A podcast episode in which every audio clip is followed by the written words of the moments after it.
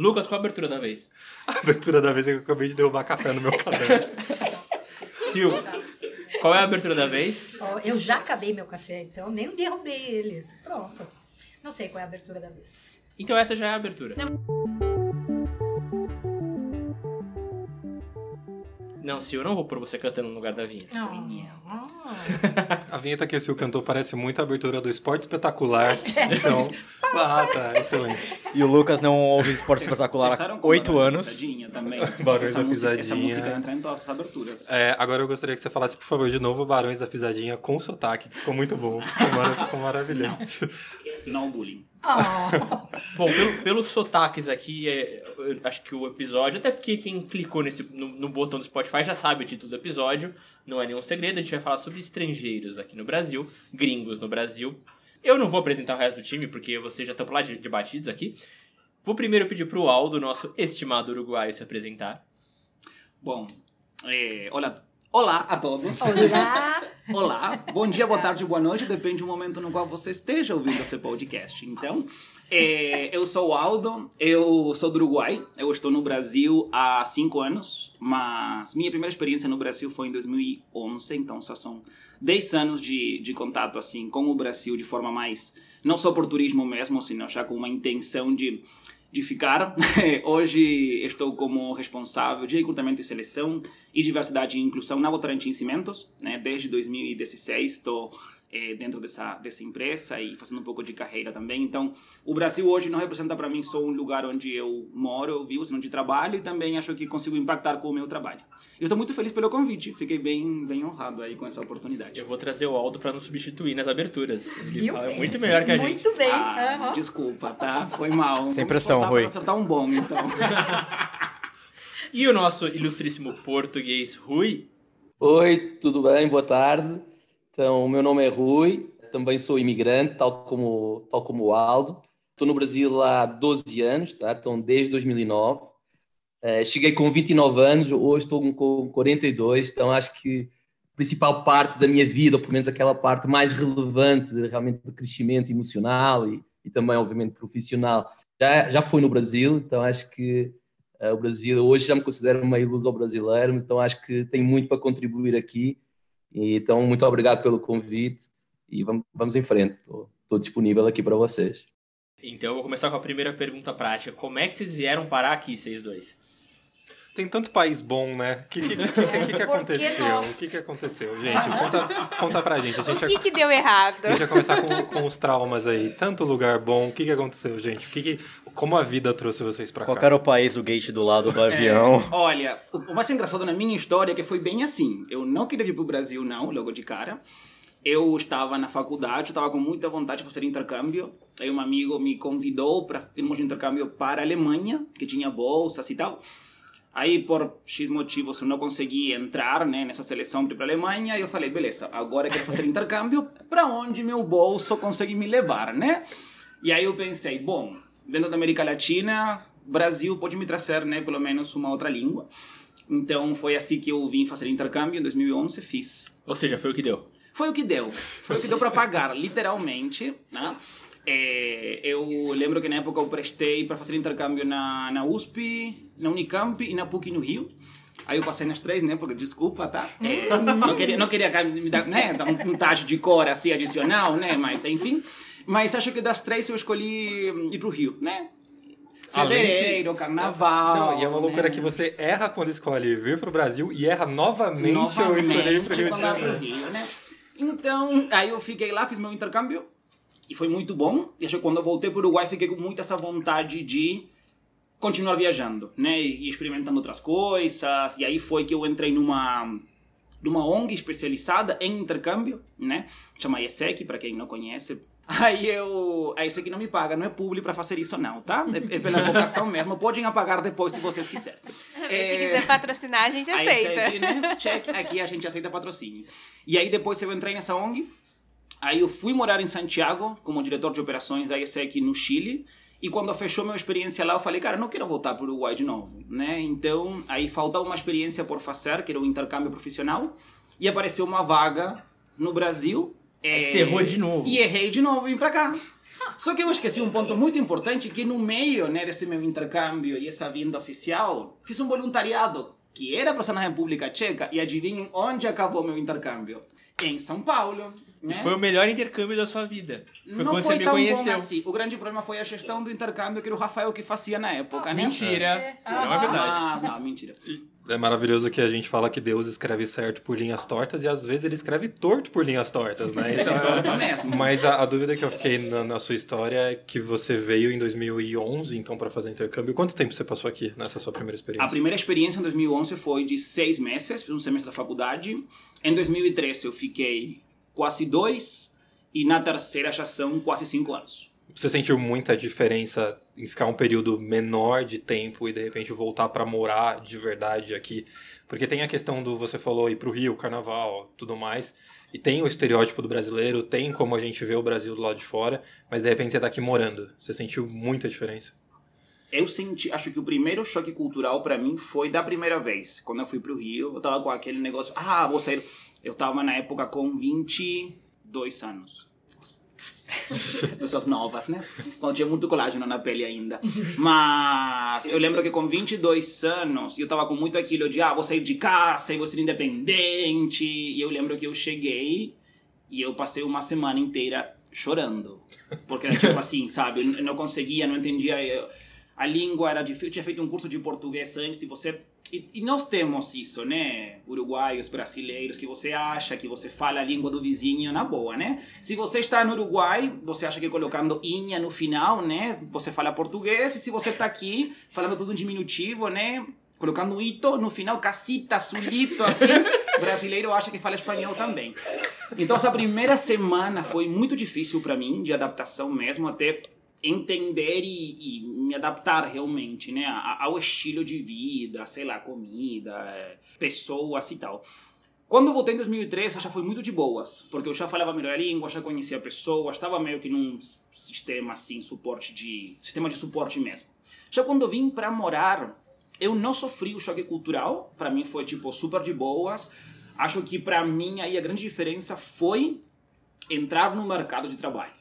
Uma coisa é você ser estudante, faculdade, rave, festa, blá blá blá. Outra coisa é vir, vai de intercambista, como vim também, é uma, uma turma de 10 gringos, é tipo uma outra. Agora, quando você entra no mercado formal, profissional, e eu tinha tido experiências profissionais relevantes no passado, mas eu estava encarando uma experiência profissional com 27 anos. Não era tão novo para entrar como estagiário, por exemplo. Então também era, era lidar com isso e ir a entender também como a gente adapta o nosso perfil em cada situação. Eu estava trabalhando numa multinacional, brasileira, no corporativo, né? Era tipo toda uma era uma outra coisa. Então acho que eh, não foi tão difícil o fato de mudar para morar, mas sim me adaptar ao, ao, mundo corporativo, a, a trabalhar mesmo.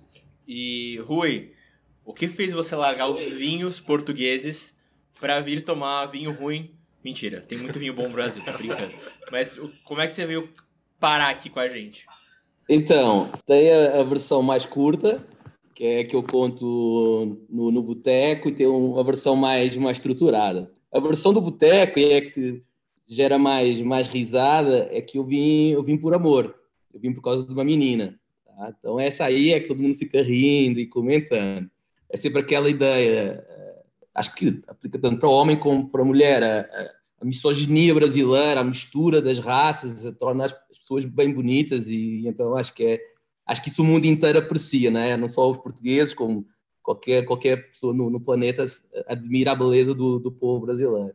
E combinado com isso, tinha um amigo meu, português, um grande amigo meu, um dos meus melhores amigos, que já morava no Brasil. Então foi uma combinação eh, dela vir para o Brasil morar, eu já tinha aqui um grande amigo, aí conversamos, faz sentido, não faz sentido, vamos embora, vamos para o Brasil. Aí eu pedi demissão, vendi o meu carro e vim. Vim sem nada, só com esse meu amigo, que é o João, ainda mora no Brasil, casado com uma brasileira, tem uma bebê, enfim. E aí eu vim. Eu vim também sem nada, um pouco como, como o Aldo, tá? Então, eu tinha 29 anos e eu não conhecia ninguém. Ele é advogado, não tem nada a ver com o que eu faço, é outro mundo. Eh, Não tinha network, não, tinha, não conhecia ninguém. Só que eu acho que eu tive uma vantagem em relação ao Aldo. Ô, Aldo, se eu falar, eu queria fazer conta. Tu chegaste no Brasil em 2016, certo? 2015, 2016. Então, eu cheguei em 2009. O Brasil de 2009 e o Brasil de 2016 não tem nada a ver, são outros Brasil, Brasis, Brasils, enfim. Quando eu cheguei ao Brasil, eu nunca vou esquecer, o, o PIB do Brasil em 2009 foi 5,5% de crescimento. Não tinha muito dinheiro, tinha muito emprego, economia voando. 2010 cresceu 7,5% PIB. Foi o último ano do Lula, o primeiro da Dilma. Rui, se você continuar falando, eu vou chorar aqui. Não, não, não. É que o Aldo, Aldo, eu vou brincar contigo, tá? O Aldo chegou no fim da festa. Porque a festa foi entre 2009 e 2015. Ali foi os anos grandes do Brasil, pelo menos na última década. Ali, aqueles 5, 6 anos, era os bares cheios, todo mundo abria um bar, todo mundo estava certo. Enfim, tudo acontecia, Copa, Jogos Olímpicos, enfim. Foi uns anos incríveis. Tu chegaste um pouquinho no fim da festa, tá? Mas ainda bem que deu tudo certo contigo, tá? É que tava mais barato vir pro Brasil nessa época. Mas uma coisa, mas uma coisa engraçada, Rui, também, que eu peguei na época do meu primeiro intercâmbio, esse Brasil, né, da alegria, da esperança, né, das vacas gordas, como a gente fala no Uruguai também, né, se preparando para... E eu peguei em 2016, eu trabalho numa empresa de construção civil, né, uma crise, assim, terrível, né, então eu consegui ter também esses, esses dois lados que para um tempo que curto, né, tipo cinco anos, vai, é, mudou demais, né? Verdade, é isso mesmo. E, e falando da, da, entrada no, no, mercado de trabalho, eu acho que é muito interessante. Então, é, eu, tal como o Aldo, já tinha uma carreira, eu era, eu era ex-Unilever, uma, carreira já, já sólida, tinha trabalhado em TV lá em Portugal, e eu cheguei, eu nunca vou esquecer, eu, fiquei, eu devo ter enviado uns 3 mil currículos ali entre janeiro de, de 2009 até ali setembro, outubro de 2009. Tá? Então, eu fiquei ali nove meses realmente sem expectativas, sem nada, e o, e o dinheiro a acabar, não é óbvio, né? O dinheiro para ir vivendo junto com essa, com essa menina na altura, tá? Aí em 2009 é, é, houve uma empresa que era portuguesa, tinha aqui um escritório, disse, ah, vamos te contratar, cadê o visto? O Brasil, eu não sei como é que foi com o Aldo, mas o Brasil, ele é, e ainda bem, protege muito os brasileiros. Acho que foi o, o Vitor há, há, pouco brincou de nós tirarmos o emprego de, de brasileiros e, e, isso é o elefante da sala, e tem que se falar disso.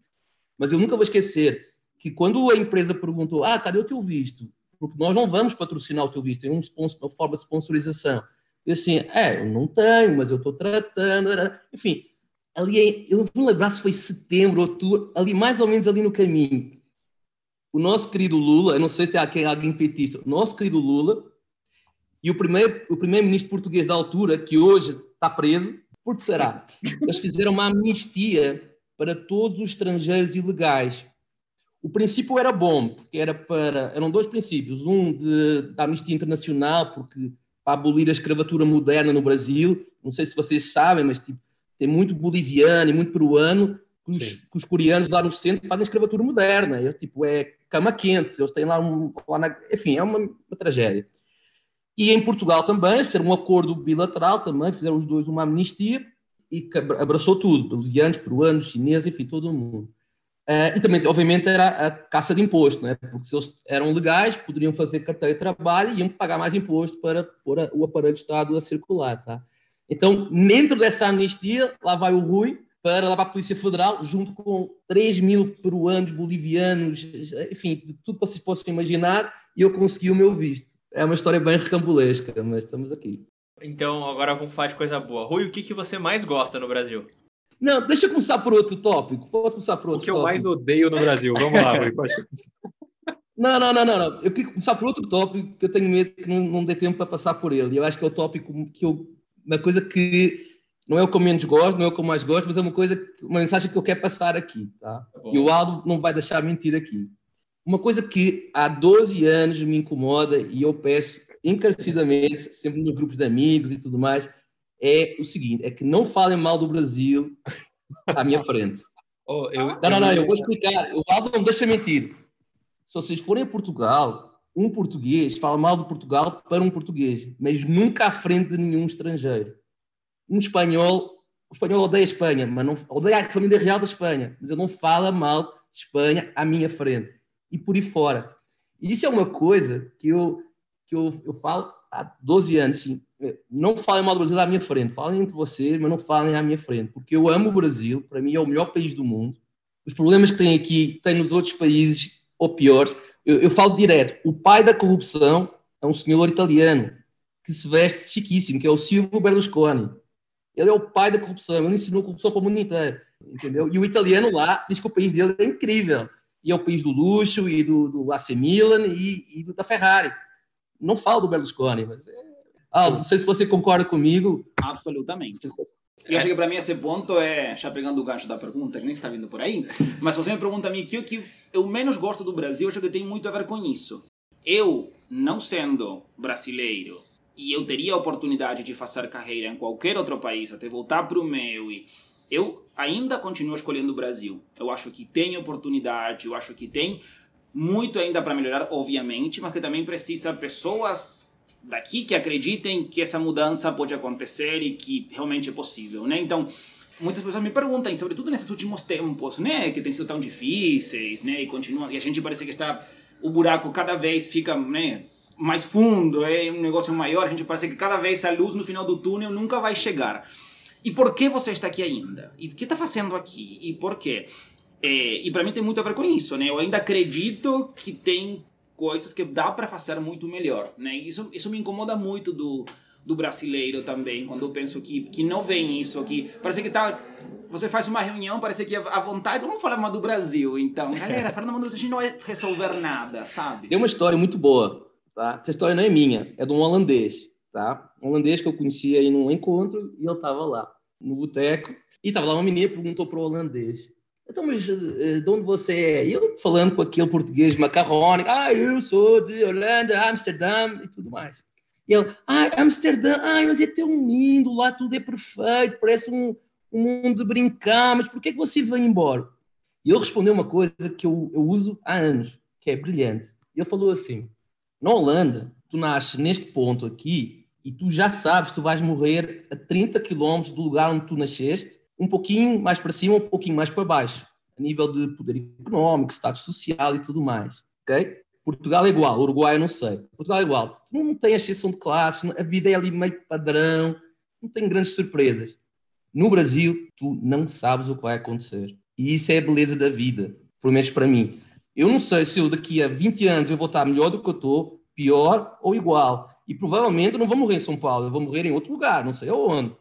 Mas é, é tudo é tem muito mais a, a capacidade, de, capacidade não é capacidade, mas de surpresa da vida, tá? O Rafa sabe, eu já quebrei três vezes e já voltei três vezes. Em Portugal, você quer, você não volta nunca mais é, é, é vira um pária, né? Virar ali uma. É, eu acho que vocês, vocês já responderam essa pergunta, mas eu vou fazer de novo, né? Porque a gente tem tempo, então vamos lá. é, não, é porque enquanto vocês estavam se apresentando, inclusive, eu coloquei uma pergunta aqui no caderninho sobre se a nossa síndrome de vira-lata ela é real. Porque o que acontece? Eu acho que a gente tem dois fatores aí que a gente estava até discutindo antes da gravação, que é tem muito tem muita questão do nosso humor, e nosso humor, às vezes, ele é um pouco, ou muito, autodepreciativo, né? A gente gosta de falar mal, a gente gosta de... Tá, se, se pegar no histórico todo da comédia no Brasil, ela sempre foi muito sobre falar mal do, do brasileiro. Tem até uma coisa que se conta muito, que nos Estados Unidos, por exemplo, quando você pega a figura do super-herói, é o Super-Homem, é o Capitão América. Aqui a gente tem a figura do, do caipira, do Mazarop, da, da pessoa que é, que é o trabalhador que acende. Então a gente sempre olha o brasileiro como uma figura menor e tem sempre essa, essa piadinha de os outros países são melhores. Eu já me me peguei várias vezes falando com amigos de fora sobre, putz, por que, que você está no Brasil? Por que você não volta? E eu queria só, vocês acabaram respondendo, mas só entender se, assim, todo mundo que chega em vocês chega nesse tom de, meu, o que, que você está fazendo aqui? Assim, vocês acham que o brasileiro tem uma visão muito errada sobre o que é o Brasil? O Rui concordando. concordando. O Rui tá, tá na. Vai, é teu momento, vai, te complemento. Se joga. Então, eu vou responder. Sim, Ponto. Sim, for period.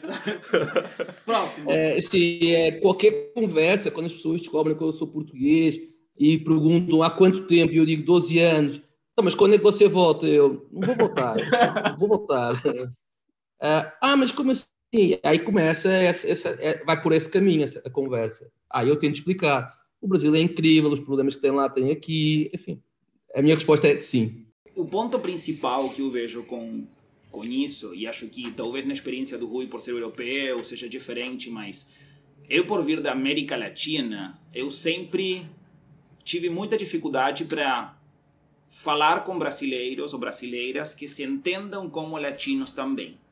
Então, quando você pergunta para o brasileiro qual é o ideal que eles imaginam, é sempre o, sonho americano, ou morar na Europa. Eu conheço pouquíssimas pessoas, e nesses, né, estou falando que tenho contato com brasileiros, com amigos há mais de 10 anos. Aliás, estou de né, aniversário brasileiro, 10 anos. Obrigado, queremos ah. parabéns, pode esperar. Mas, para mim tem muito disso. Ah, para onde você sonha com viajar? Ah, sempre Estados Unidos, sempre vai ser na Europa. Quais são as referências musicais que o brasileiro tem? Para mim, quando eu vim para o Brasil, para mim o maior choque, o Brasil escuta artistas latinos em inglês. Eu fui no show da Shakira, foi em inglês. E para mim são coisas que não faziam tanto sentido no começo. E quando eu vim para cá, eu comecei a entender muito disso, que o brasileiro não tem esse esse olhar como uma pessoa latina também. Então, que quando você compara um país como o Brasil com o resto da América Latina, as condições e oportunidades que o Brasil tem são muito superiores. Mas assim, infinitamente. E acho que está faltando muito. Agora, quando o brasileiro vai se compara com Estados Unidos, países da Europa, como outros países da América Latina também fazemos, aí esse, esse gap, essa distância que tem, parece que fica muito maior no olhar do brasileiro também. Sim. E essa ambição, esse entendimento de querer chegar e entender que prosperar vai só acontecer lá fora. Eu estava conhecendo outro de uma empresa de, de TI que eles foram, criaram um aplicativo mobile, uma coisa assim, e todo mundo muito chocado com eles porque eles foram para o Silicon Valley e voltaram para o Brasil. E por que investir no Brasil? E por que não investir no Brasil? Acho que esse negócio, essa fuga né, de cérebros que chamava antigamente, né? olha como sou antigo com esses termos, né, gente? Tô ficando muito idoso agora. Mas acho que tem muito a ver com isso, que parece que o talento é só por fora. E quando você faz intercâmbio, eu vejo, assim, eu tenho trabalhado com programas de, de trainee, por exemplo. E eu vejo que muita assim, a galera mais nova que teve a oportunidade e o privilégio de fazer um intercâmbio fora, passa um treininho aqui, mas o sonho é ir para fora de novo. Sabe? E é tipo, ah, vou fazer uma, vou fazer aqui um colchão, né? Vou ter uma experiência aqui no Brasil para não falar que não fiz nada aqui, mas o sonho sempre está fora. Então acho que é, mais que um complexo de vira-lata, eu sinto que falta valorizar as referências nacionais e entender que aqui também dá para dar certo e que não são só esses escolhidos a dedo assim, ah, porque fulano fez grana, porque fulano é filho. Ah, fulano óbvio que ele vai investir aqui. Se o pai é dono de uma das 500 da Forbes, sei lá o quê. Mas tem histórias, não olha só pro fulano que é filho, né, que é herdeiro. Olha também para quem começou de baixo e está fazendo e ainda está apostando e continuando por aqui. Então acho que esse é um ponto que na, e o que me deixa mais bravo com esse processo é que não é por falta de referências. Não é que o Brasil não tem pessoas que acreditem que dá para fazer. Tipo, hoje eu trabalho numa empresa familiar e para mim é uma grande referência de continuar e ver como continuar investindo nisso e tal. Então quando eu vejo pessoas mais novas que só querem ir embora ou que não se entendem como latinos, ou que ah, somos país continental, mas de que serve? O que você está fazendo por essa, né, essa coisa assim, essa grandeza que o Brasil tem? Acho que são várias perguntas que ficam para mim, mas e, sem resposta. Aldo, tem uma coisa que você colocou que eu acho muito, muito interessante em relação à América Latina. Assim, eu tive a oportunidade de já ir para o Uruguai, para a Argentina e para o Chile.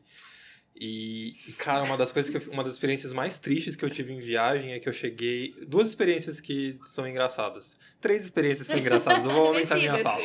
É, primeiro que eu, durante o 7x1 na Copa eu tava na Argentina. Nossa! E... É, momento, não foi um momento muito legal. Não foi um momento muito bom. Mas duas coisas em relação à viagem é que, primeiro, eu lembro que também eu, eu cheguei para Buenos Aires no momento que estava tendo, acho que um desfile de independência, alguma coisa assim, e eles estavam juntando algumas. Como se fosse um desfile de rua mesmo, com algumas pessoas de países diferentes, formando alas diferentes. E na ala do Brasil tinham, tipo, sei lá, três pessoas, era nada a ver. E dava para ver uma desconexão muito grande do que a gente, de como a gente se apresentava e como as outras pessoas se apresentavam. E no Chile também eu tive a experiência de ver museus sobre arte de povos indígenas e como tem uma cultura muito forte, muito integrada entre os outros países e a gente parece que é outra coisa, sabe? O Brasil parece que não faz parte daquilo. Tem as questões de colonização e de idioma, mas parece que a gente é outra coisa e no momento que a gente poderia estar se integrando com a América Latina e olhando para essas pessoas e, e, nos referenciando ali dentro do continente, é o que você disse, a gente está olhando para fora, né? A gente quer ser os Estados Unidos ou quer ser a Europa. E para mim essa questão dos referenciais, por exemplo, quantos de nós, nós brasileiros já, né? Quantos de nós... Tudo bem, tudo você é brasileiro. Mas assim, quantas referências do Brasil os brasileiros têm também? Porque eu vejo muito que os brasileiros ficam muito bravos quando veem como são representados fora. Que tudo é samba e tudo a mulher gostosa, né? E a mulher negra que sabe sambar. Então, se você conhece uma mulher negra que não sabe sambar, você não é brasileira. Então, tem um estereótipo tão forte, né? Gostar de futebol. Que fica tão. Mas isso são coisas muito claras, que ficam assim, que são muito evidenciadas. E o que eu vejo muito, o brasileiro fica muito bravo quando é comparado com esses estereótipos, mas que também ele não conhece que se faz parte da, da cultura dos povos indígenas, sabe? Por, mas com certeza deve saber o que acontece nos movimentos Exatamente. na América do Norte, entendeu? Exatamente. Quantas pessoas a gente viu, e eu trabalho hoje, falei para vocês, com diversidade e inclusão, tá? Então são pautas, né, que estão no meu dia a dia, e não é, por, não, é por, não é porque paga meus boletos, é porque meu propósito de vida, assim. Compara um movimento que foi no Brasil, Black Lives Matter, dos Estados Unidos, e o que está acontecendo com a polarização racial do Brasil agora. Quantos casos como o do George Floyd são no dia a dia no Brasil? Eu não vejo pessoas nas ruas. Sim. Eu não vejo as pessoas brancas se levantando ou botando a, a, a fotinha preta no Instagram. Não vejo. Mas agora, quando o momento vem de fora, a pandemia foi muito claro. Itália teve os primeiros mortos e o Brasil estava colapsado da angústia do que está acontecendo. Estamos em 400, mais de 400 28 mil e a galera tá fazendo clandestina, gente. Então, por que a dor do outro dói mais? Quando é fora do Brasil. Esses são os pontos que para mim ainda não tem resposta e são os que realmente, assim, me irritam. E, e quando é fora no Brasil, dos países desenvolvidos, né? Total. Porque olhar a situação da Índia, hoje em dia, ninguém se perguntar, Total. ninguém sabe como que tá. Conflito da E- Palestina, enfim, tem várias coisas. Mas agora, é... tem uma coisa que para mim foi revoltante. O movimento que se gerou em torno à queima da Catedral de Notre Dame, na França. Milhões de doações. Até de pessoas muito ricas do Brasil fazendo doações. E mandando um beijo aí para lembrar que o Museu da Língua Portuguesa em São Paulo queimou há uns 3 ou 4 anos e ainda está em reforma. e não Até tem a verba fotinha do continuar. Facebook e do Instagram você podia colocar a bandeira da França, né? Exatamente. Rui, você quer comentar alguma coisa especial?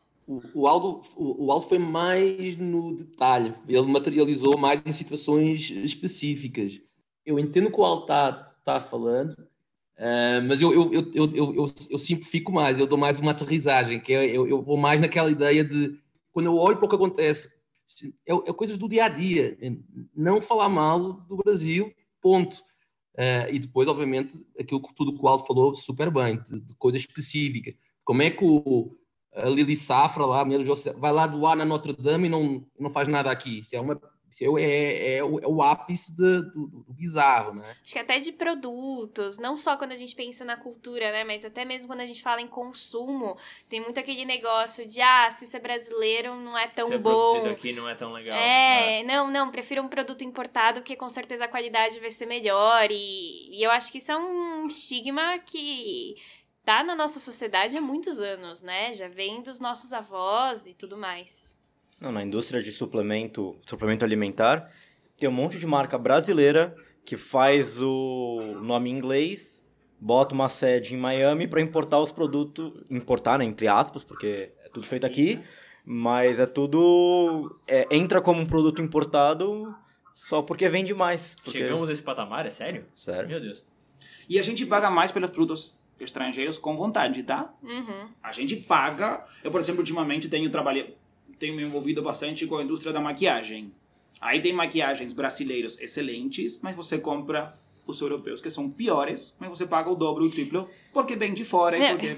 E que são maquiagens que foram testadas para climas europeus. Você tá no Brasil no calor de 40 graus e você ainda prefere a maquiagem que foi testada na Europa para 10 graus. Porque as então... europeias ficam bonitas. E a Ai. gente quer também. Não, porque a beleza brasileira melhora ainda. Mas- Sim, mas e uma série de insumos retirados da nossa Amazônia, que vergonhosamente É, carregados isso- pra fora, para depois voltar com uma outra cara, com outro patamar e consumidos aqui Exato. com, com uma reverência enorme. Né? É, já que a gente entrou nesse assunto, eu queria falar, da, por exemplo, da Natura, que é uma marca que sempre foi vista como uma marca B aqui, se você usa Natura, tipo, ah, é uma coisa meio popular. E aí, quando ela vai pra fora e quando ela ganha uma roupagem mais internacional, ela volta como produto de luxo, assim. Então, assim, é o mesmo produto, é a Havaianas, É que é... Natura, patrocina a gente. É, Natura, me manda um sabonete, pelo amor de Deus. E, e é isso, assim, a gente. a gente- Oxe. É que o Se sabonete é uma valoriza, menina. é que sabonete é uma coisa que eu de fato preciso, né?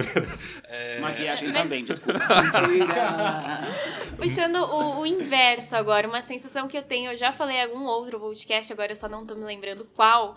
Quando a gente viaja, várias vezes, eu não sei se aconteceu com vocês, a gente encontra brasileiros que ficam todos saudosistas. Ai, nossa, que saudades no Brasil, do churrasco, de não sei o que, de não sei o que lá. Ai, que saudades do clima. Então parece que sim, é um sonho do brasileiro, sei lá, é um brasileiro super bem sucedido se ele construiu a carreira dele na Europa, nos Estados Unidos, mas mesmo quando ele vai, ele fica com aquele. Ah, com aquele saudosismo, digamos, né? De ai, o Brasil, e não sei o quê.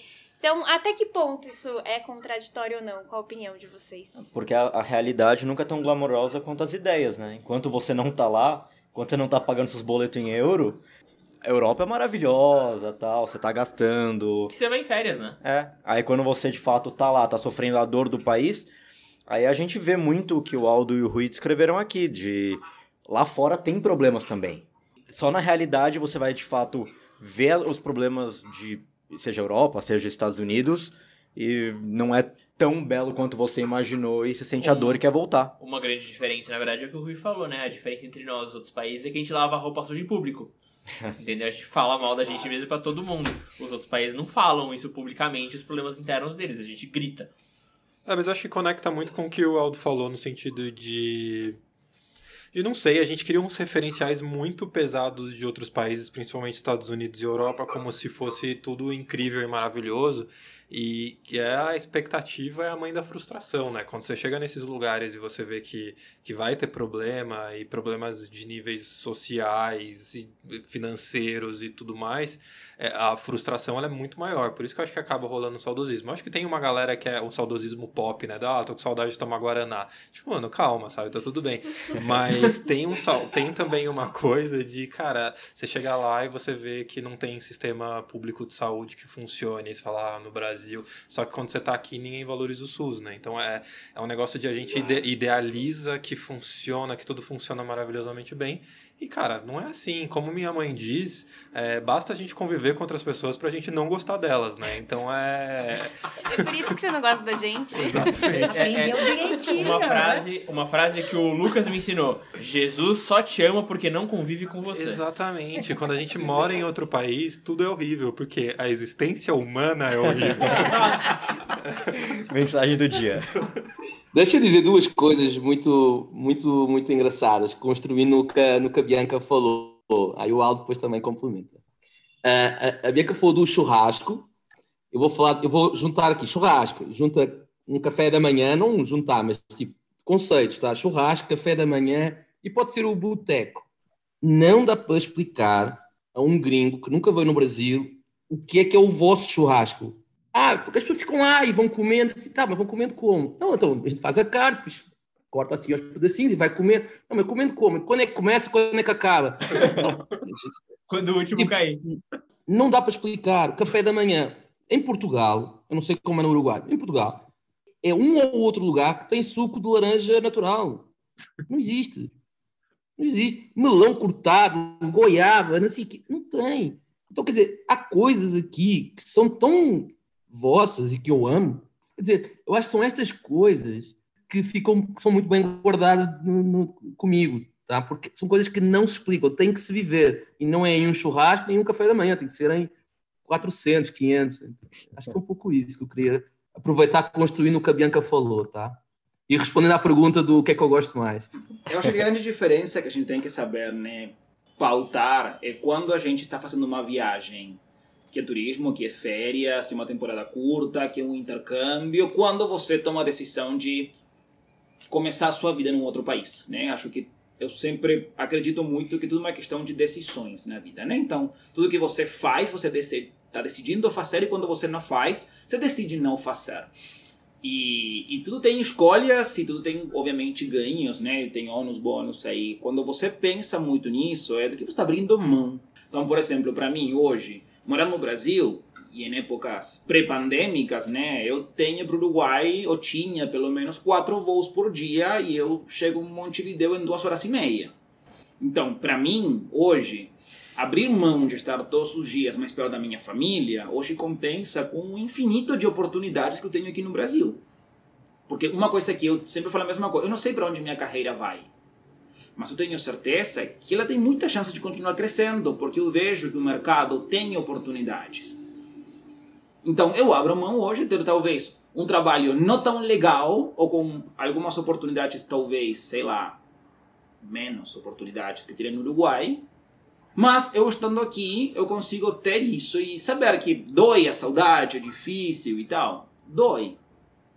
Mas pelo menos eu estou compensando por um outro lado. Acho que acontece quando a gente vai muito. Né, quando a gente sai de casa muitas vezes para começar esse tipo de novas jornadas, é que a gente esquece do que está abrindo mão muitas vezes. O Rui falou, cara, saí atrás de uma mulher, me apaixonei, vim pro Brasil. E aí comecei a montar minha. Talvez na, na, no momento, não foi uma escolha muito consciente de dizer, ah, olha, tô indo pro Brasil porque lá o sol é mais quente do que aqui. Ter verão o ano inteiro. Não. Você também se mexe pelas paixões. E acho que essa parte é muito legal quando você toma a decisão de morar fora. Eu adoro desafio. Eu, sou uma pessoa muito intensa, né? Alguns aqui me conhecem já, mas um tempo.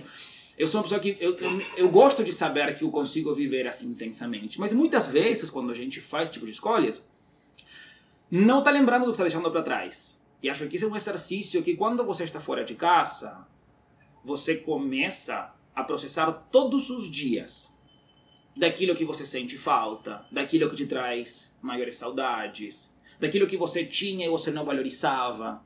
Então, para mim hoje, aqui, vou voltar nesse ponto, né? o brasileiro falando mal do Brasil é porque ele nunca saiu daqui e sofreu, talvez, essa, essa sensação do, do colho vazio, sabe? De que você tinha tudo e você não aproveitou tanto.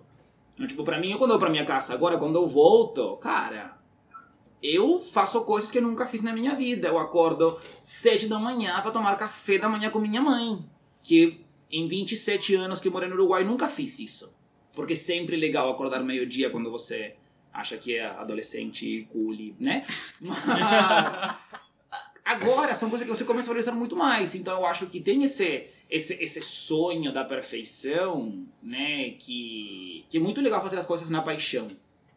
Mas que esse exercício da saudade, do que você tá abrindo mão, depois começa a pesar. E você valoriza muito mais, né? Faz escolhas bem mais conscientes depois, eu acho. E você, a duas horas e meia de Montevidéu, tá mais rápido e mais próximo do que muito brasileiro que muito. decide sair do norte, nordeste e vir para São Paulo. Maiores indignações que eu passei no Brasil. Eu trabalho com RH, né? Faço acompanhamento de carreira, né? Então, ah, ah, tua família mora onde? Ah, sei lá, Curitiba. Ah, você vê eles quantas vezes no ano? Ah, pro Natal. tipo, oi? Tipo, você tá em uma hora de voo, seis horas de carro, e você vê tua mãe uma vez por ano. Não, tá tudo muito errado com você, desculpa. Ah, o, o Rui vai mais que isso pra Portugal, né, Rui? Se o Rafa ligar agora pro meu pai e pra minha mãe e perguntar vocês gostariam que o Rui voltasse? Meus pais vão dizer que não. Eles vão dizer não, eu acho que o Rui não deve voltar. Era tão chato assim. Porque ele é... é, exato. Eu vou dizer, eu vou dizer assim, porque o Rui é, é, é muito feliz no Brasil e, e ele já é outra pessoa. E se eu voltar para, Portugal, ele não se vai readaptar. Olha que engraçado isto. O Brasil, de novo, já está muito dentro de mim, já, já me moldou. E a segunda coisa que eu vou dizer, em cima do que o Aldo comentou, quando eu, eu vou agora eu vou agora para Portugal, agora no início de junho. Eu vou ficar lá 15 dias. Nesses 15 dias eu vou tomar café da manhã, almoço e jantar com os meus pais. Assim, só esses 15 dias, em minutos contados, estou brincando aqui, em minutos contados, é mais do que a minha irmã passa com eles por ano. E a minha irmã mora lá. Uhum. Então, de novo, tudo, tudo, tudo, os pratos se equilibram, a balança se equilibra sempre de alguma forma. Eu queria tirar uma curiosidade com vocês que só vocês vão poder dizer. A gente tem, ou pelo menos a gente acha, que o brasileiro é muito receptivo. É, vocês concordam com isso, primeiro? Segundo, é, vocês passaram algum tipo de preconceito aqui no Brasil por serem estrangeiros em algum momento? Começo eu? Vai, Rui! Sou eu. Sou eu, sim, você, prazer. Então, tá, em 2010, é, eu, eu trabalhei durante uns meses nessa empresa portuguesa, que era tecnologia, aí depois eu fui trabalhar na Skin Cariol. Skin Cariol, empresa familiar, interior de São Paulo, e eu era o único estrangeiro. Primeiro dia, lá estou eu, oi, tudo bem, sou português, com o sotaque muito mais carregado, é, não se entendia nada do que eu falava, sotaque muito mais puxado. E logo ali, dois dias depois, três dias depois, porque a empresa era em Itu, então eu mudei para Itu, né? cidade de 100 mil habitantes, e logo na primeira semana ou segunda semana teve o famoso happy hour.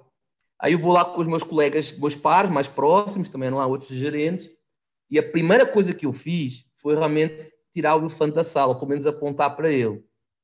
Então eu falei assim, ó, oh, meu, só estou aqui, só quero fazer o meu trabalho. Eu sei que no meu lugar podia estar o teu primo, a tua namorada, o teu irmão, uh, enfim, o teu melhor amigo, a tua melhor amiga. Eu sei isso, mas eu só quero fazer aqui o meu trabalho, entregar, contribuir e lá está.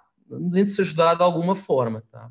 Isso foi na primeira semana de trabalho, então quer dizer, logo aí eu sempre tive consciência que havia essa, essa, esse fantasminha.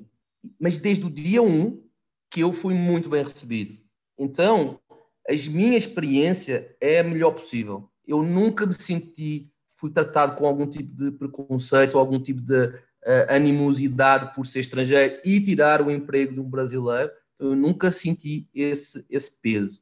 Talvez por isso é que, e o Rafa sabe, eu já empreendi várias vezes no Brasil. Deram muito errado, deram muito certo, depois deram muito errado. Mas eu já gerei emprego, já, já paguei muito imposto uh, e depois acabei por quebrar. Mas é, de novo, eu acho que voltamos ao início, é tudo uma troca que vai e volta, não é? Então, nunca senti qualquer tipo de situação constrangedora, Rafa. Nunca. Eu só, eu só queria nunca, dizer nunca, que nunca. O, Rui, o Rui antes ele era convidado para o Happy Hour, hoje ele convoca.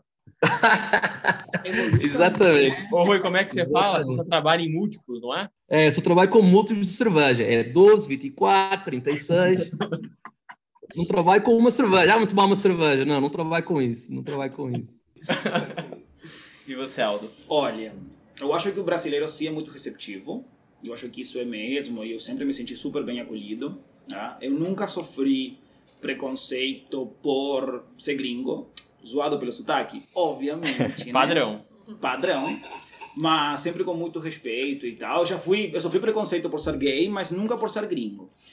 Mas também tem outro ponto. Eu sou muito privilegiado.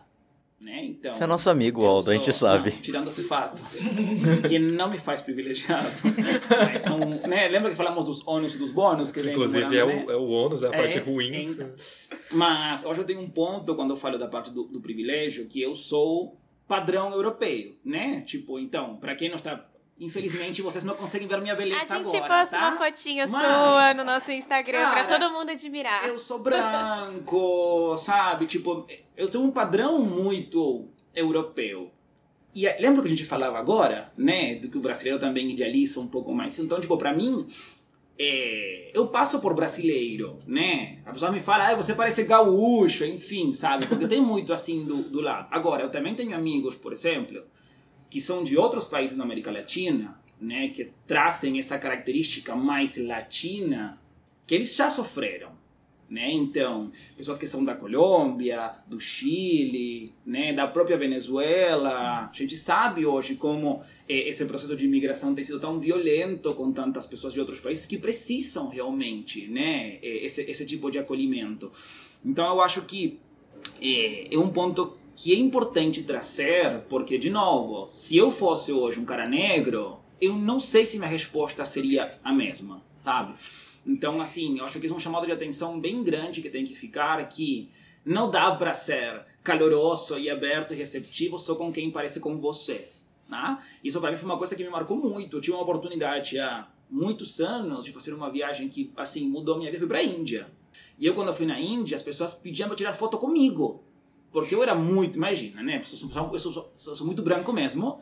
Julho, agosto, pele ficar, né? Azul, né? tipo, é muito branco, assim. Você vê as, as veias, assim. Eu tava na Índia, eles tiravam foto comigo.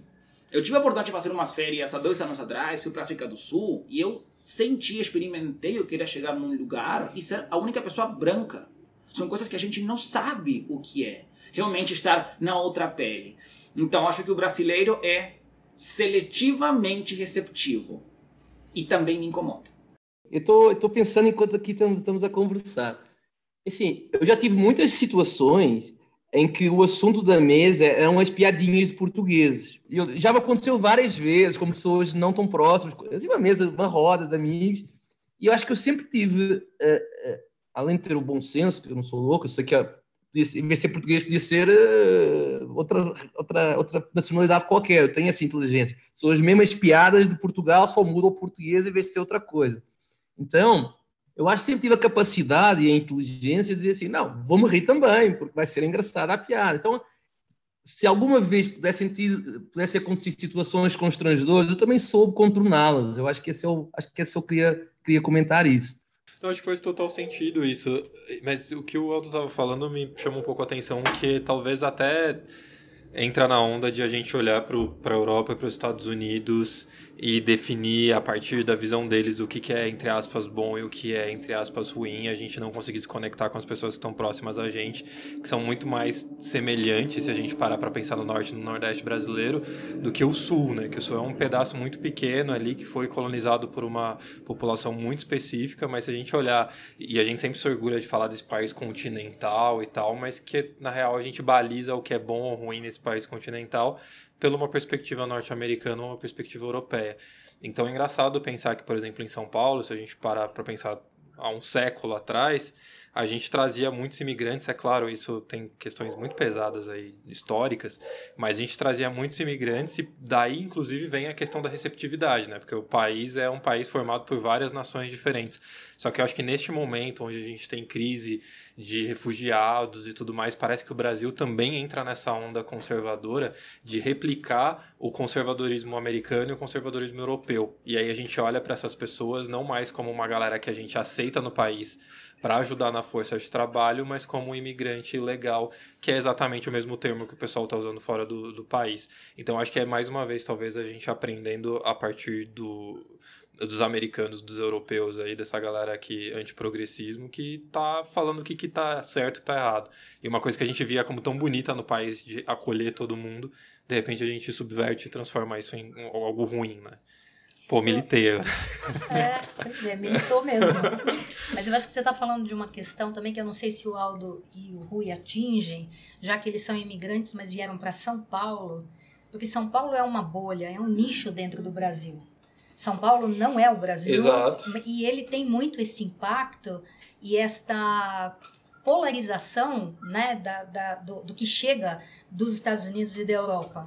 O Brasil, eu acho que tem recantos muito nacionalistas, muito, sabe assim, de paixão, desde o Rio Grande do Sul, com, com toda a história de querer ser um país independente, até eu tive a oportunidade de morar duas vezes na minha vida em Salvador, durante épocas diferentes.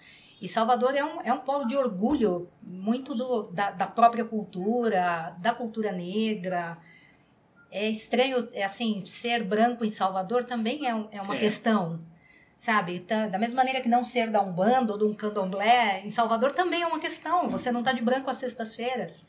Então é uma coisa que também é, é, é, esta constatação de que esse país continental tem muitos Brasis dentro Muito. deste Brasil. Sem dúvida. Né? E eu acho que é, quando a gente pode viver em outros lugares que não é São Paulo, eu acho que a gente também constrói uma outra experiência, uma outra leitura destas coisas. Acho que nós somos, sim, impactados muito por um imperialismo cultural que vem da Europa e vem da América do Norte, Mas eu acho que a gente também precisa suavizar um pouco esse discurso para outros lugares deste país. Absolutamente. Eu acho que um ponto super importante nisso é quanto quanto a gente está aberto para conhecer.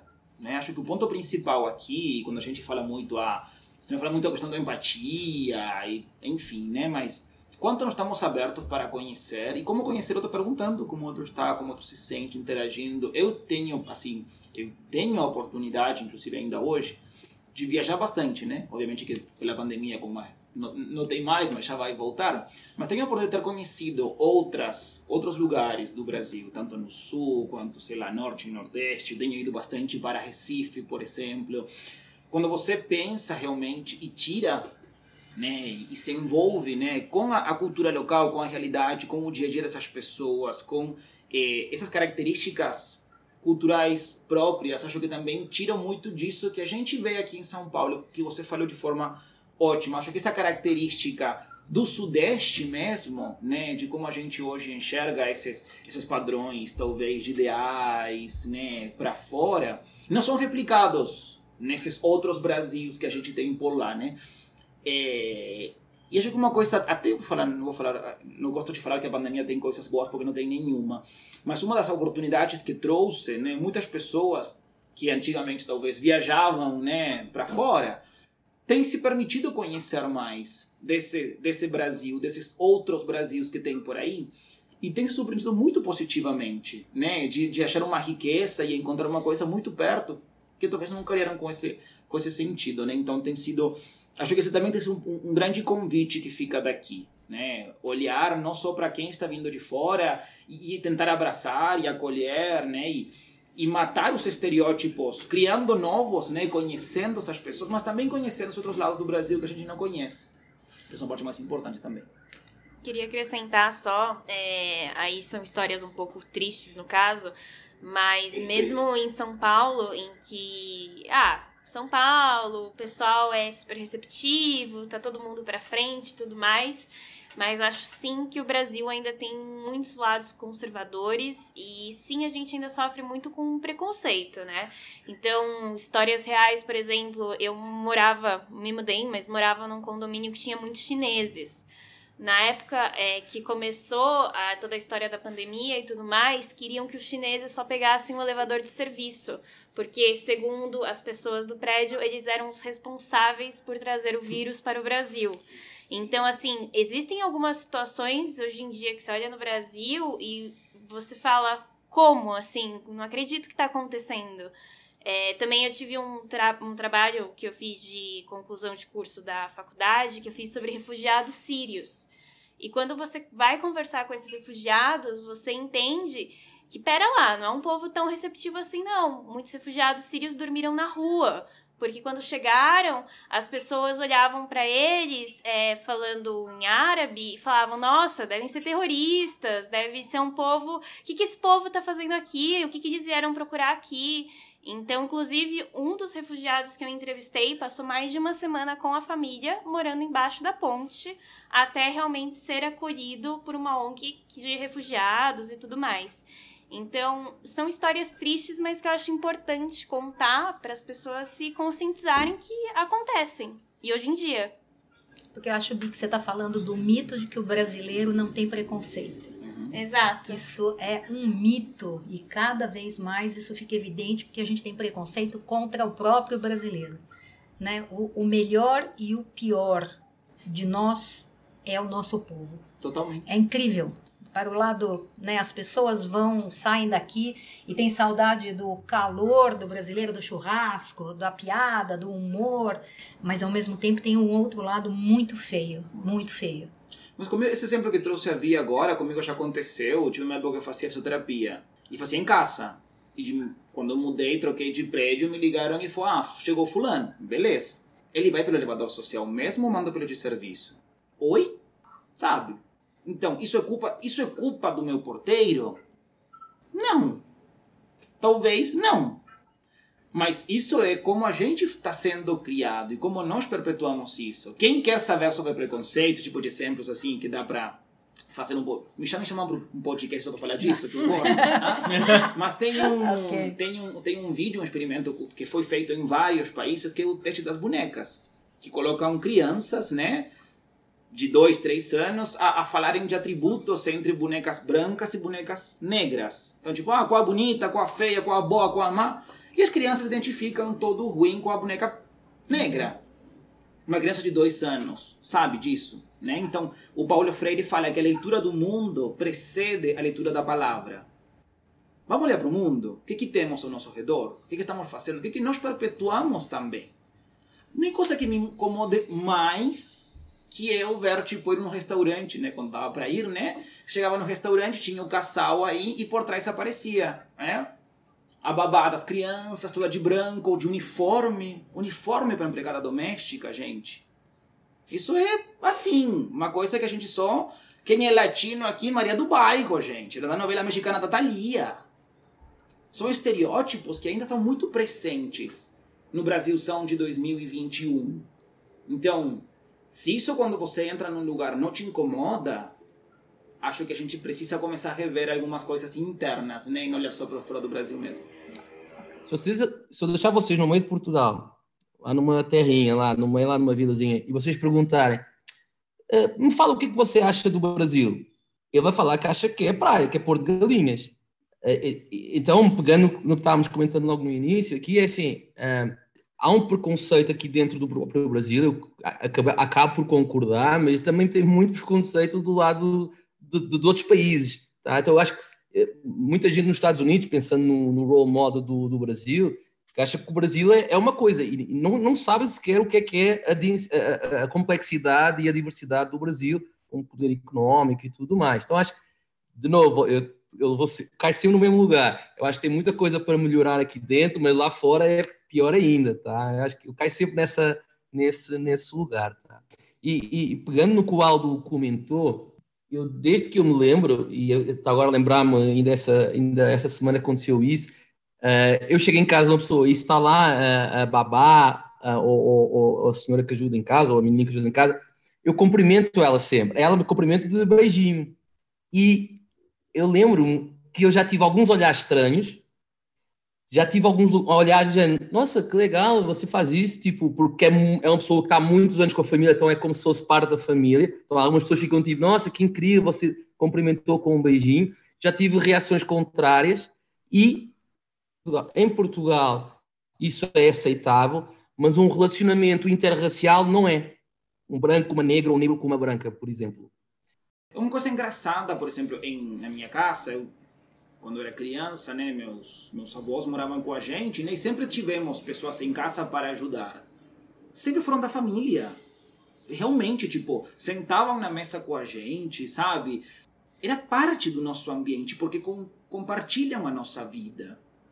Agora, quando você pensa nisso de, ah, não, eh, fulana come na cozinha, a gente come na... Oi? Sabe? Tipo, ou tem... a- Assim, e aqui tem histórias quando a gente pensa nisso, né? Que, que são, tipo, ah, que tem os talheres e os copos exclusivos para né, a faxineira, para não... Então são coisas, e que a gente se acostumou a crescer com isso, e que as pessoas que sofrem esse tipo de violências até naturalizam, né? E isso acontece muito, e acho que em países, por exemplo, uma coisa que eu senti isso muito forte quando eu morei em Santiago, né, falando de, de migração também, né? Quando você tem, por exemplo, as pessoas que moravam no Chile de outros países, por exemplo, tinha muito colombiano, muito venezuelano, eles chegam com uma mentalidade de que o que eles vão conseguir fazer é serviço mesmo. Então é cafeteria, é limpeza de casa e tal. Só que eles encaram isso com a responsabilidade de um emprego mesmo. Não como uma coisa de que isso está tirando até a qualidade né, humana das pessoas. E muitas vezes a gente replica comportamentos que reforçam isso. Né? Então, quando a gente fala, ah, de tudo que a socie- a sociedade já transformou e mudou, evoluiu, cara, acho que temos alguns pontos que são bem importantes para continuar revendo.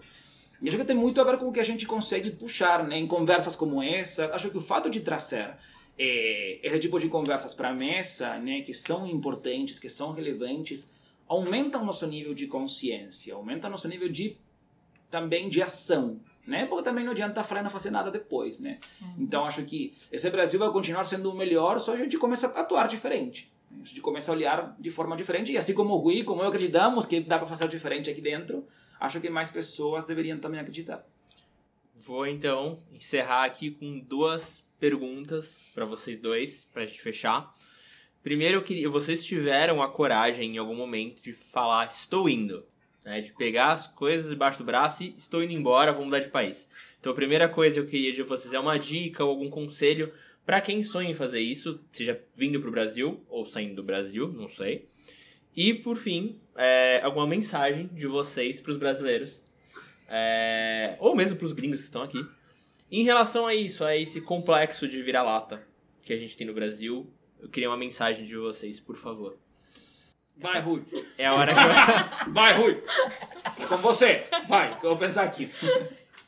Tá, então, ehm, eu vou falar aqui de um casos práticos, tá? Qu- Quando eu cheguei ao Brasil, vou contar uma historinha, como sempre. Quando eu vim para o Brasil, tinha aí um grupo de 30, brasi 30 brasileiros, ai meu Deus, 30 portugueses. E eles todos eram, Portugal é pequenininho, então todos tinham uma, uma correlação, e eu conheci- eu conhecia dois, que eu conhecia uns outros cinco, que conhecia os outros dez, enfim. E era ali o, o 30, 35 homens e mulheres. E um certo dia aconteceu eu ir num encontro dos portugueses, dos portugueses, tá? E fomos lá para a Vila Madalena. Eu lembro que era uma mesa grande e eu sentei lá no, no meu lugarzinho, lá no meu no lugar estava lá marcado para mim e começou ali o convívio. E além do conteúdo das conversas ser apontar as coisas ruins do Brasil, que eram, não é a minha maneira de ver de quando tu vais para um, para um país, tá? é exatamente o oposto, é, e eles estavam, eh, eh, depois daquele, daquele encontro, era marcavam o encontro no dia seguinte, e no dia seguinte, e no dia seguinte, e no dia seguinte, e no dia seguinte. Isso foi a primeira coisa que eu fiz. Eu disse assim, eu não vou estar com os portugueses. Foi a primeira coisa que eu decidi. Eu vou fazer os meus amigos do país que me recebeu e eu vou construir os meus relacionamentos. É, é- é- é cansativo ouvir tipo, amigos meus e amigas minhas que vão para a Califórnia, vão para Nova York e estão com os brasileiros. Dessa forma, tu nunca vais conseguir eh, compreender o país que te recebeu, ou a Austrália, ou o que for. Tu nunca vais conseguir compreender o país na sua plenitude e ou construir, eh, ou, ou, e, ou te desenvolveres como pessoa, te reinventares e cresceres emocionalmente, tá? E, obviamente, por consequência, profissionalmente. Então, o meu conselho, agora de forma objetiva, todas as pessoas que imigrarem não se relacionem com os imigrantes do, seu- vosso país. Cortem esses laços e vão construir relacionamentos de alguma forma. Uh, vai para a academia, faz um curso de mergulho, uh, vai, inscreve num clube de, de, de- de corrida, vai para, sei lá, não estou lembrar mais nada, mas enfim, vai no boteco do teu bairro e fica lá sentado, fala com o velhinho, fala com o mais novo, fala com o dono do boteco. Enfim, cortem esses laços preguiçosos de língua e de cultura. tá? Então acho que isso é a primeira coisa, ou o grande conselho, tá? Para qualquer brasileiro que vá para fora ou qualquer gringo que venha para o Brasil. E alguma mensagem com relação ao complexo dos brasileiros? Assim, todos os países no mundo têm, têm os mesmos problemas que o Brasil tem, tá? Uh, só que o Brasil tem a, a felicidade de ter um povo, um povo maravilhoso, tá? Um poderio económico sensacional, tá? Um poderio económico sensacional, muita oportunidade e, e- e que torna e com, com coisas tão especiais e únicas como, de novo, o churrasco, o boteco, o café da manhã, que são só símbolos, são símbolos, é simbologia do que, do, do que o Brasil eh, eh, pode dar a um, a um imigrante. Falou-se aqui da Natura, mas tem que é uma empresa de, de beleza mais valiosa do mundo, saiu agora pela Forbes, mas tem a JBS, quer dizer, eh, JBS é gigantesca, tem ali um, um percurso ali meio complexo de, de corrupção, enfim, não vamos, não vamos falar isso agora, mas um em cada dez hambúrgueres do mundo é da JBS, quer dizer, isto é incrível. Ah, enfim, tem outras, outra, outras empresas também. O Nubank é o décimo unicórnio maior do mundo, foi feito no Brasil por um colombiano, uma brasileira, mas por um colombiano, enfim. É, é esse tipo de coisas que o, que, o, que o Brasil consegue dar. E eu, quando estou lá fora, eu não deixo ninguém falar mal do Brasil e, e, e à minha frente não vão falar mal do Brasil, nem no Brasil nem lá fora. E eu, tal como o Aldo, viemos de um país pequenininho, tá? Viemos de um país pequeno, muito menor que o Brasil, e nós, no nosso país, toda a gente fala, os portugueses, os meus amigos, falam mal de Portugal, que é, que é miséria, corrupção, e que somos pequenininhos e que não conseguimos fazer nada, e que lá é um país só de turismo, ninguém pode fazer nada, enfim. Mas depois, de vez em quando, vem um Cristiano Ronaldo, que dá, que dá um super orgulho, e depois, de repente, o presidente do, do Credit Suisse, é o presidente global, é um português, que também dá um orgulho. Então, se vocês pegarem num português e puserem em Madrid, ele vai falar do Cristiano Ronaldo, do António Horta e das coisas valiosas, importantes, que realmente significam coisas poderosas. Então, quando eu olho para o complexo vira-lata, é um pouco isso que eu me agarro. Vamos falar da, da, da, Natura, vamos falar da JBS, vamos falar do povo, enfim, tanta coisa que se pode falar que é muito mais, muito mais impactante. Muito Acho que era essa a minha mensagem final. Muito bom. Aldo, deu tempo para pensar, vai. Nossa, bom, hein? É, eu acho que a primeira coisa para quem quer viajar, quer sair do país, quer viver fora. Tem uma frase que eu gosto muito que fala God feeling never fail, né? Então, tipo, esse, esse sentimento, esse pressentimento, essa coraçonada, como diríamos em, no Uruguai, eu acho que quando você sente essa vontade de fazer, você tem que fazer mesmo. Né? Acho que não tem que fazer na, na correria. Acho que no, quando você faz uma experiência dessas com, né, nesse impulso doido de querer viajar e sair, acho que Pode dar muito certo, como não. Então, se você se prepara melhor, acho que funciona melhor ainda. Né? Então, entender características mínimas do país, entender como é a cultura, fazer contato com pessoas locais, né? Quem já teve experiência indo para isso ajuda muito, entender toda essa parte de documentação, visado, que depois são os maiores dores de cabeça quando você chega. E se você consegue adiantar isso, é, faz muito sentido, né? Então sua vida vai realmente facilitar um monte. É, compartilho super o que o Rui falou. Nós temos muito essa, essa coisa de ficar por perto de quem a gente conhece, ou quem fala a mesma língua, né? E a gente vai a gente está saindo do nosso país para sair da nossa zona de conforto e chega no país de destino para criar uma nova zona de conforto, né? Então, é, acho que evitar isso, obviamente ter um assim o maior contato com locais possíveis, né? O fato de que a gente conhece muitas vezes, é, a gente sempre vai com o nosso, na minha época, como sou idoso, né? Já falei, né? Tinha até o guia Lonely Planet, que era um livrinho, né? Que você comprava para viajar na época, que te mostra os lugares turísticos, os tradicionais. Vai nesses, mas também senta com o tiozinho da banca de jornal e pergunta para ele onde você pode comer o melhor, melhor prato típico, onde você pode vivenciar realmente a cultura. Acho que essas são coisas que fazem toda a diferença quando você tem uma eh, essa essa imersão, né, e não ficar só com esse lado da o bonito, né? Porque o que você não conhece, não é tão visível, pode ser ainda mais bonito do que do que te oferecem e, e do que você vê inicialmente. E para aqui para o Brasil, eu acho que o mais importante para mim é se permitir conhecer mais o próprio Brasil, né? Trazer mais disso é, e entender e, e, conseguir se orgulhar das coisas boas, das personalidades boas, da história boa. É, acho que isso é muito importante. E quando você for né, sair do país, e quando você for receber alguém aqui, valorize o que é ser gringo. Ah, eu lembro que por muito tempo eu estava muito com aquilo de dizer, ah, nossa, meu sotaque é muito puxado, e eu estudava, e eu me gravava, e me ouvia para pronunciar direto. Eu tenho muita dificuldade, por exemplo, com a pronúncia da Z, Z, S, C cedilha. Para mim tudo é a mesma coisa. E eu me lembro que eu praticava, até que um dia falei, chega. Porque isso é parte de quem eu sou. Então, acho que é, uma vez também tem uma frase aí que eu escutei, que fala, você sabe o que um acento estrangeiro significa? É um símbolo de coragem. E acho que tem muito a ver com isso. Sabe? Então, quando você tá com uma pessoa diferente na tua frente, quando você ou você é a pessoa diferente, valoriza quem você é, valoriza o que te faz diferente. E se você está acolhendo o outro, também entende que atrás de um sotaque diferente tem uma história, tem um monte de coisas que essa pessoa deixou atrás, tá? Para vir e fazer pátria na tua pátria. Então, no lugar de você pensar, ah, vai roubar meu emprego, vai ficar comigo, vai me roubar, é um refugiado. Não, abraça, acolhe. Talvez você está precisando muito mais de coisas simples do que você está imaginando, né? Então, é, essa valorização da palavra gringo acho que nunca fez um sentido para mim, porque é o que é, mas não é aquilo que me define. Eu sou gringo porque moro num país estrangeiro diferente do meu, mas isso não define o Aldo. Eu sou uma soma de experiências, de pessoas, de vivências que eu tive, né?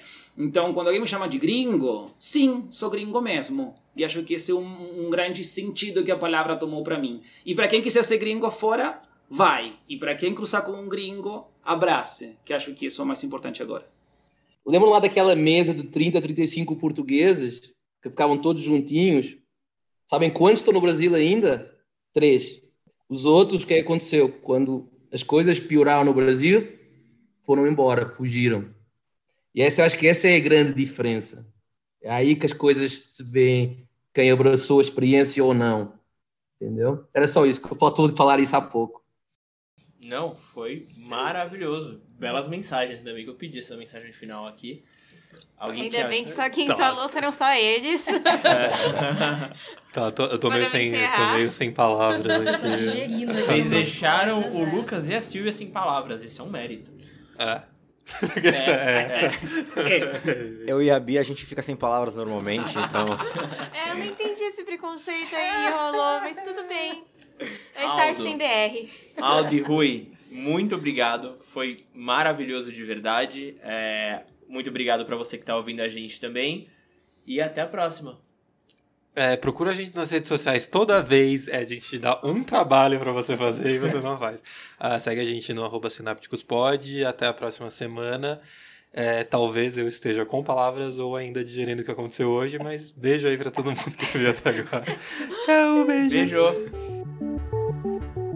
Isso conclui a nossa discussão de hoje. Eu quero agradecer mais uma vez pela sua companhia e fico o convite para seguir discutindo com a gente através do nosso Instagram, sinapticospod, e mandar todas as suas dúvidas e sugestões. Caso prefira também, você nos encontra no site artieri.com.br ou no e-mail contato artieri.com.br. Artieri se escreve A-R-C-I-E-R-E. Obrigado de novo por participar com a gente e até a próxima.